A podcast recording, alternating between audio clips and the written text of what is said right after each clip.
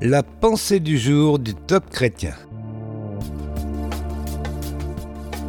Mettre Dieu en première place. Un texte de Solange Rabi. Nous lisons dans Exode chapitre 5 Écrasez-les sous le travail. Je veux qu'ils soient très occupés et qu'ils oublient ces mensonges. Je veux qu'ils soient très occupés.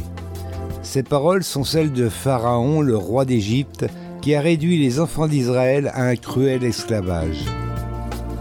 Lorsque Moïse, le libérateur envoyé par Dieu, lui demande de laisser partir son peuple, Pharaon se met en colère et décide de doubler la charge de travail des Hébreux afin de les détourner de la promesse de liberté qu'il leur est faite. Le temps de travail a beaucoup diminué depuis le siècle dernier. Pourtant, on n'a jamais été aussi occupé. Dans presque chaque foyer, papa et maman travaillent, on court de la crèche à l'école, du boulot au supermarché, et puis, lorsqu'il y a un peu de répit, la société de loisirs prend le relais afin de remplir les heures restantes pour bien nous occuper l'esprit, les films, spectacles, écrans, voyages, etc. Combien se presse d'une activité à l'autre sans prendre le temps d'entendre la voix de Dieu, le message de liberté qui leur est adressé par la croix?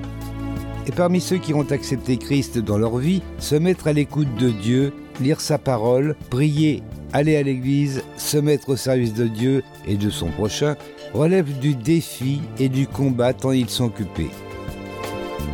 Vous vivez la même chose que les Hébreux encore aujourd'hui.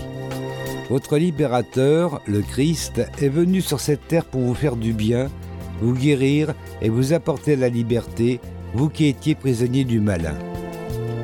Mais le roi de ce monde, le diable, fait tout pour vous faire oublier cette puissante promesse et même vous faire croire qu'il s'agit d'un mensonge pour que vous soyez très occupé. Vous êtes occupé D'accord. Mais vous avez quand même la possibilité de décider de mettre Dieu en premier dans votre quotidien et de faire de lui votre priorité.